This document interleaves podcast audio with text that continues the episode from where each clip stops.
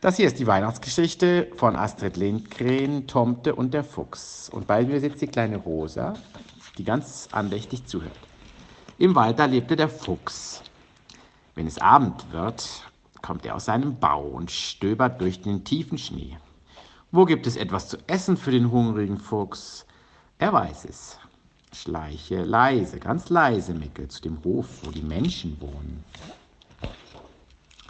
Hell ist es in dieser Nacht, die Sterne scheinen und der Schnee leuchtet weiß.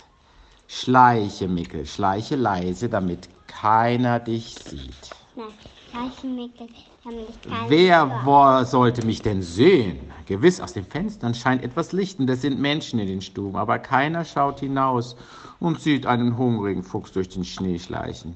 Doch, Mickel, es gibt einen auf dem Hof, der dich sieht, aber das weißt du nicht. Es ist Tomte. Tomte, der Nacht für Nacht auf leisen Sohlen umhergeht und wacht.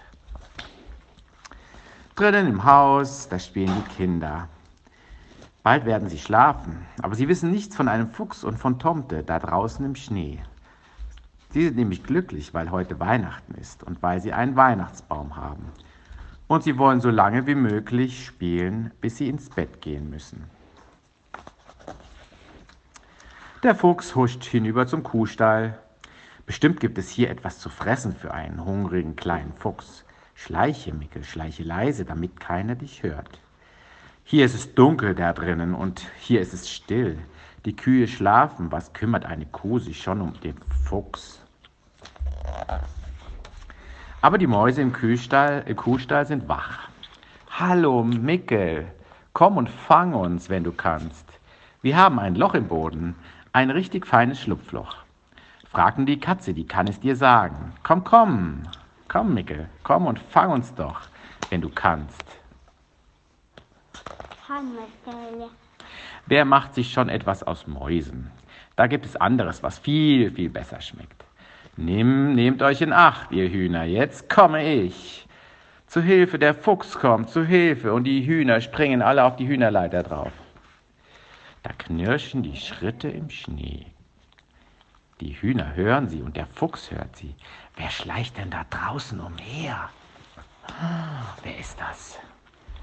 Es ist der alte Tomte, der Nacht für Nacht über diesen Hof wacht. Hast du Angst bekommen, Mickel? Hast du Tomte vorhin gesehen, als er auf leisen Sohlen zwischen den Häusern umhertappt?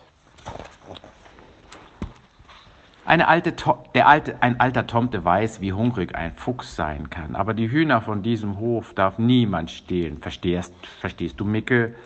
Hühner, sagte der Fuchs. Wer will denn Hühner stehlen? Die sind doch, die schmecken doch viel zu zäh.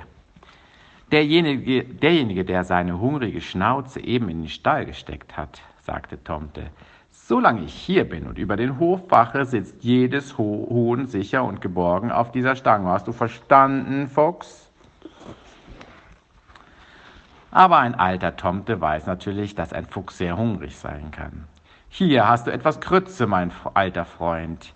Jeden Abend stellen die Kinder eine Schüssel mit Krütze auf den Hof. Sie haben Tomte niemals gesehen, aber sie wissen, dass er da ist. Deshalb füllen sie jeden Abend eine, seine Schüssel mit Krütze. Das schmeckt gut. Iss nur, Mickel. Ich will gerne meine Krütze mit dir teilen. Wenn es sein muss, jede Nacht. Aber lass unsere Hühner bitte in Ruhe. Das lässt sich hören, sagt der Fuchs. Vielen, vielen Dank für die Einladung. Satt und zufrieden ist der Fuchs und schleicht den langen Weg in den Wald nach Hause. Wie ist es hell in dieser Nacht und wie ist es still in dieser Nacht? Es ist eine Nacht für Füchse und eine Nacht für Tomte. Die Menschen schlafen in ihren Stuben, aber über dem Waldessaum steht schon der Morgenstern am Himmel. Und das war die Geschichte von Tomte und dem Fuchs. Tschüss.